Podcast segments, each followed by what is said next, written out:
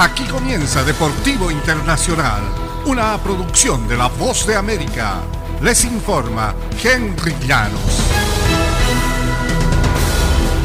En el Mundial de Fútbol Qatar 2022, Marruecos hace historia y Yacine Bono y Akraf Hakimi estamparon sus nombres en los libros de historia de Marruecos al fulminar a España en una definición de penales. En la primera Copa Mundial que se significa en una nación árabe, Marruecos se ha convertido en la primera de ese origen que alcanza cuartos de final. Los marroquíes lo consiguieron al vencer a España por 3-0 en tiros penales. Hakimi quedará en la historia como autor del penal más importante de su país y del fútbol árabe que nunca había llegado tan lejos en el máximo torneo de selecciones. A su lado estará el nombre de Bono, excepcional bajo los palos tras atacar dos penales y mantener eh, su puerta en blanco ante uno de los equipos con más goles a favor del torneo.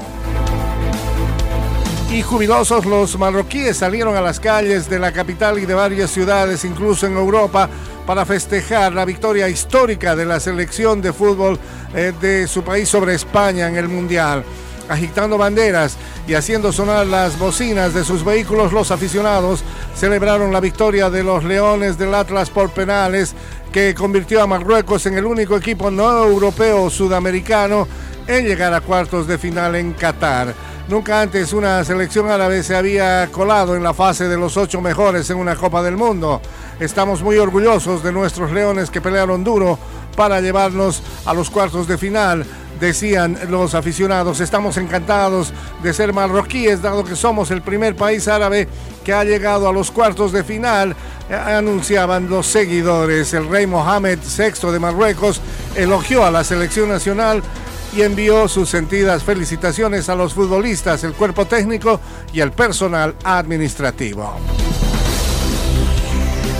El Comité Olímpico Internacional ha advertido ayer martes que dejará de trabajar con Afganistán de cara a los Juegos Olímpicos de 2024 si el régimen talibán no permite que las mujeres practiquen deportes.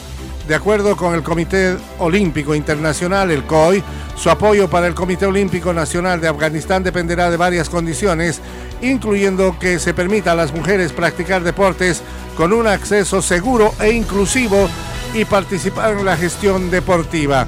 Los equipos de Afganistán en eventos internacionales deben incluir a mujeres deportistas que residan en el país y no solo a aquellas que viven en el extranjero, añadió el COI. El Consejo del COI expresó sus graves preocupaciones y condenó las restricciones. Y hasta aquí Deportivo Internacional, una producción de La Voz de América.